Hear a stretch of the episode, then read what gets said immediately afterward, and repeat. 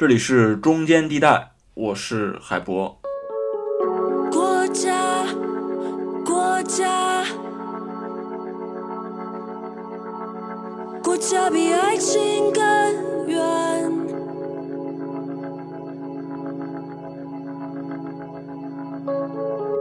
广场，广场，广场比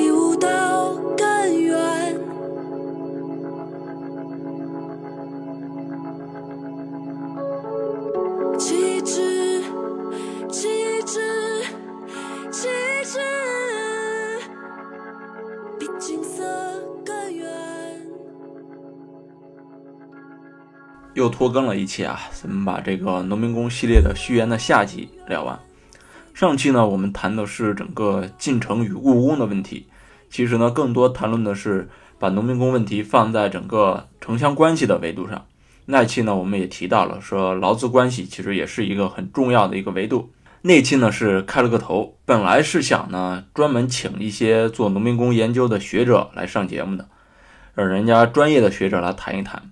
但是呢，最近各个学校确实管得比较严格，采访都得报备呢，还得这个减少负面新闻采访，所以呢，咱们就理解一下。暂时呢，还是听我再多唠一期吧。今天聊的这个劳资关系啊，是新世纪以来学术界关注的一个核心问题，也就是农民进城四十年历程里面后二十年很重要的一个问题。特别是在二零一零年之后，新生代农民工作为主体存在的时候，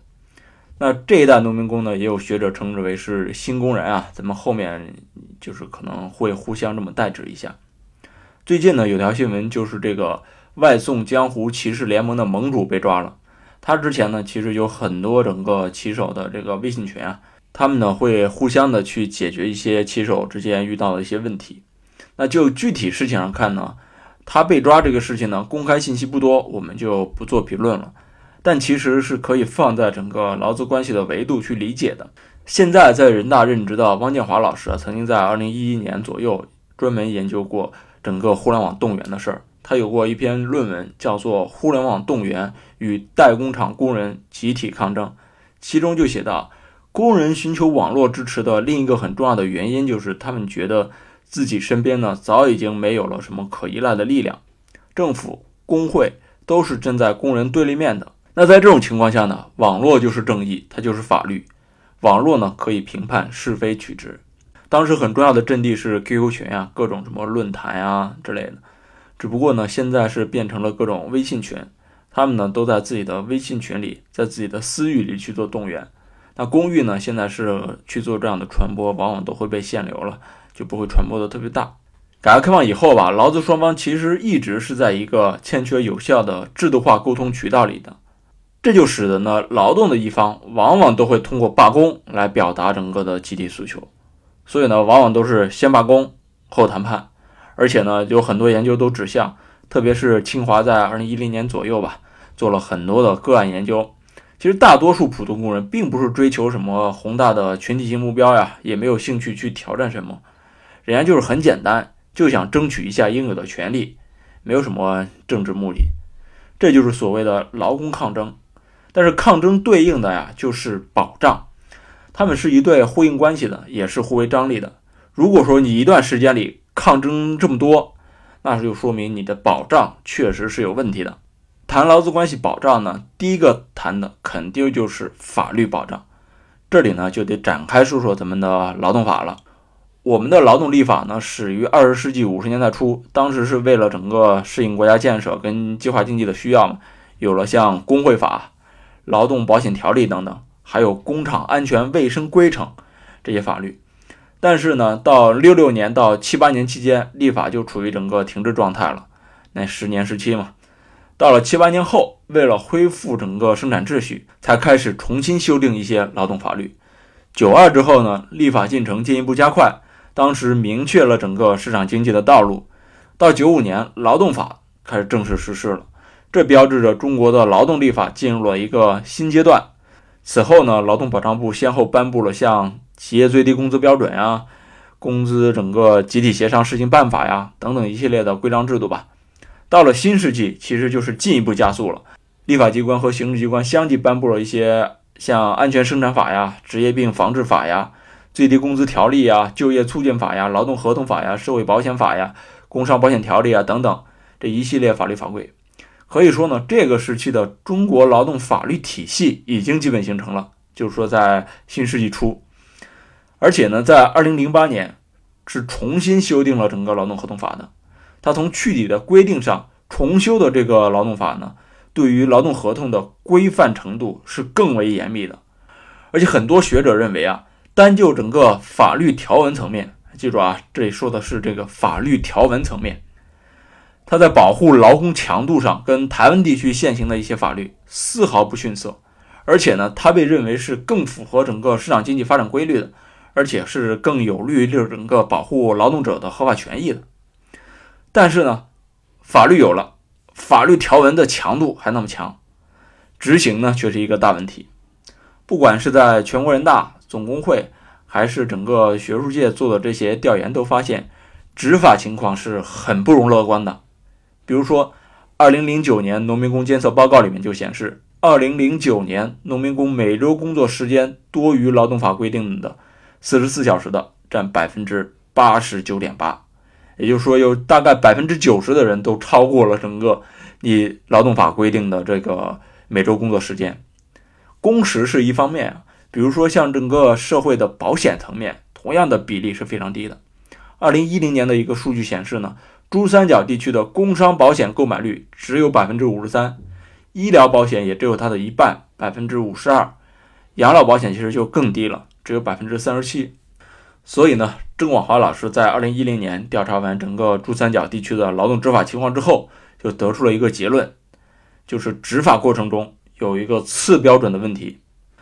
怎么理解这个次标准呢？简单来说，它其实就是法律文本和实践有一个长期的分离。注意啊，这里说的是长期分离。这个分离呢，其实就是要维持一个不一致性。为什么会产生这个次标准呢？郑老师进一步分析说呀，法律文本其实是为了满足意识形态需要的，法律实践呢，则是满足现实的需要。就劳动法来说吧，颁布保护农民工权利的法律文本，是中国作为工人阶级领导的社会主义国家和中国共产党作为中国工人阶级的先锋队的政治及意识形态的需要，同时呢，也是为了应对整个国际社会对于社会福利制度啊。劳工权利保护的一些呼吁，这是与国际接轨的一个需要。那这就是你要设立这么高强度的整个法律的一个原因。反过来说呢，法律实践则是服从于国家以经济建设为中心的这个 GDP 主义的需要。实践呢要服从统治和既得利益集团需要的。所以呢，从某种程度上，牺牲农民工的劳动权利已经成为吸引投资的一个必要成本。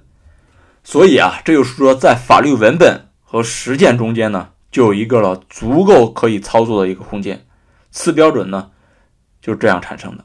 有一段写的非常精彩啊，这里给大家读一下。就是说，他说这个次标准啊，就像一个影子内阁，当外界质疑中国劳动者的权利得不到保护的时候，他就退居幕后了，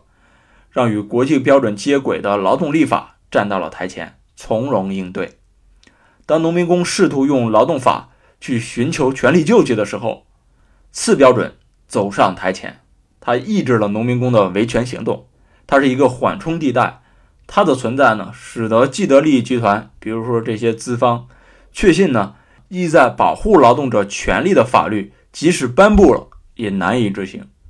因此呢，既得利益集团更多的不是阻挠立法进程，而是着力在实践中。塑造限制劳动执法的一个次标准之后呢，郑老师还延伸出了一个安抚型国家的说法啊，这个也是非常有探索性的一个概念啊。这个说法呢，其实在社会学的争议上还是比较大的。它大概意思就是有三点：一个是呢，就是模糊整个利益冲突，就是国家呢只想着维持现状，就事论事的解决问题，而并非是推进整个不同社会群体之间的一个利益协调机制。第二个呢，就是你的言行分离。就是说，国家更多的时候采取的就是政策实践来解决问题，而并不是按照你公布的整个法律法规和政策的文本。这其实就有点像上面提到整个次标准的这个说法。第三呢，就是点面结合，意思就是说呢，国家在整体上呢对劳工进行精神安抚，其实就是意识形态的宣传，然后呢在个别问题上进行整个物质安抚。这是在二零一零年左右发表的啊，我现在看觉得郑老师当时是真的非常敢写啊。郑广华老师现在在整个华中师范大学任教了，也是一直在关注整个农民工啊劳资关系的问题。他和他的团队现在呢一直在做整个外卖员的研究，可以看出当时的学者还是很敢写的。另外呢，就是到了整个新时期啊，像看头树的这些外卖员啊这一类灵活用工的问题啊，其实就是互联网主导这个新经济平台的出现，它穿透了之前物理上的这个劳动时间，甚至是劳动关系，现行的法律已经跟不上了。这其实是一个全球性的问题啊，法律呢在我们这边既是滞后的，又是没有办法严格执行的。那另一个保障系统其实就是工会了。这个讨论呢，在我看来现在已经没什么实际意义了啊。很多论文讨论大多都是为赋新词强说愁吧，意思不是太大。还有呢，就是我们上期聊过，为什么说二零一零年之后有过一阵抗争高潮，之后呢很快就没声音了，是因为矛盾不存在了吗？事实上肯定不是的。抗争是一直存在的，只不过呢，它的声音就不再被传播了而已。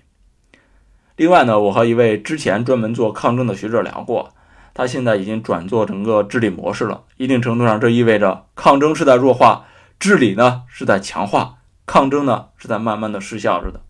其实呢，是很容易做出判断的。像进城失败的农民，他怎么选择呢？一部分肯定就是回到农村了，另一部分是继续留在城市，还是做这种两栖人。还有一个就是特别极端的案例了，就像就是成为那些三和大神们。很多研究都证明啊，农民工在整个打工城市的家庭化是一个不可逆转的趋势，就是说整个带着整个家属来到整个城市里面去落居，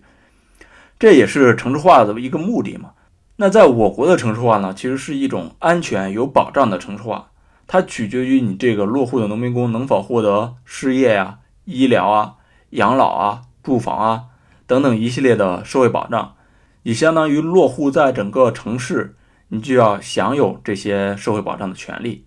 那根据《城市规模、公共服务与农民工的家庭同住趋势》的这份论文的调研数据显示呢，大城市里面的农民工其实最迫切的是子女教育的问题。所以有没有可能去做这样的单点突破，先去解决这种现实需求？是现在学者很多都会。呃，建议的一个方向啊，就是你的财政提供不了那么多的公共服务，那么你至少可以给点自由吧。这就是秦晖说的，对于城市的新移民呢，一般来说，你或者就是给他自由，或者就是给他福利，或者呢就是两者都给。那两者你都不给，可能在一段时间内你会看到一些好处，但是在更长的时期里面，其实副作用会是更大的。还有一派观点认为，大量农民工进入整个城市里面，政府呢又无力去支付农民城市化的一个成本的时候，这会造成一个很严重的结果啊，就是大量的城市贫民窟的出现，像各种犯罪横生啊，什么中国拉美化等等，这个讨论是很多的。咱们之前也多次提到过整个贫民窟的问题啊，这里呢就可以展开来说一下。它本质上呢，中国早期其实也是有贫民窟的，就像那些所谓的棚户区，其实就是贫民窟，但是在九十年代到两千年左右吧，更多的进城农民选择其实不是住在这些棚户区里面，更多的还是住在工棚里。像《生存之民工》里面那些建筑工人住的那类工棚，大家也许都有印象。这就使得其实大量成家的新移民呢，只能在城内过着一些集体生活，形成表面上比贫民窟更好的一个集体宿舍呗。当年潘毅老师还专门有篇文章写这个宿舍劳动体制，这其实就是用宿舍从表面上避免了整个贫民窟的问题，但是呢，它就有了各种次生灾害了。最典型的就是留守儿童问题啊。随着越来越多的城市学者对于颗粒度更细的一些研究发现呢，贫民窟并不是城市化过程中一定会发生的一种城市病。因为在一些东亚国家和一些地区呢，城市化的进程非常成功的避免了整个贫民窟的出现，所以写这个大国大城的陆明就认为啊，讨论这个贫民窟的问题，不应该简单的认为贫民窟现象是城市化的一个必然结果，而是应该仔细的去考虑如何在中国避免城市化带来的严重贫民窟问题。你在政策上，政府不应该看到一部分国家出现了大面积的贫民窟，就认为说得通过限制城市人口才能防止这个贫民窟的出现，而是应该向那些没有大面积贫民窟的国家去学习。你的治理技术、你的治理策略先不提，先去控人，这个是非常懒惰的一种做法吧。其实具体国家的贫民窟要具体讨论的，其实是不能一概而论的。像拉美跟印度的问题，其实是两个方面。陆明在那个文章里面有具体的写到啊。但是呢，我们需要承认的是，贫民窟是可以避免的，但是低收入者聚集区却是很难避免的。你比如说城中村，就是很典型的低收入者的聚集区。这是一个城市生活里面其实是不可缺少的，它也是它的一部分。你不能对一个不太光彩的地方视而不见吧？所谓城市生活，并不一定全部都是 CBD，全部都是摩天大楼的呀。另外呢，一个很重要的话题就是农村的整个土地问题，像土地统转呀、承包啊，还有私有化这些讨论呢，其实是非常多的。农村土地呢，其实是最后一根保障的稻草。它是确保在城市失业或者是进城失败的这些农民返回农村的时候，能够有房子、有地，能够有一个相对来说维持基本生活的一个环境。那之前呢，我们讲新农村，现在呢说乡村振兴，其实是一个道理的。但是呢，城市化跟乡村振兴其实是并行不悖的吧？如果一个人想要到城市发展，他就可以到城市发展；如果他在城市发展不顺利，那就回到农村嘛。那你要保证它的自由的流动，这个是比较关键的。其实现在你看，像超大型城市的治理跟乡村振兴，同样是都是摆在很重要的位置上的。当然了，与这两项密切相关的就是中国复杂的整个土地制度问题了。那在中国呢，土地既是农业生产的基础，也是农民工生存的一个保障，它还是工业化的积累、基础设施的来源，它还是城市化的一个必要条件。你看这个土地有多重要啊！其实这又牵扯到诸多问题，像三农话题啊、农村土地啊等等一系列问题，这里就很难做展开了。我们之后呢会继续邀请一些专门做城市化、三农这方面的学者来上节目，来展开详谈。最后呢，就借用三农问题学者曹锦清老师谈三农问题的一个经典话语来结束这个序言吧。他是这么说的啊：“他说我们这个民族呢。”日子好过的时候，通常呢把农民给遗忘了；而日子不大好过的时候，又想起了农民。五十年来大抵如此啊。好，我们这一期就先聊到这儿，下期见。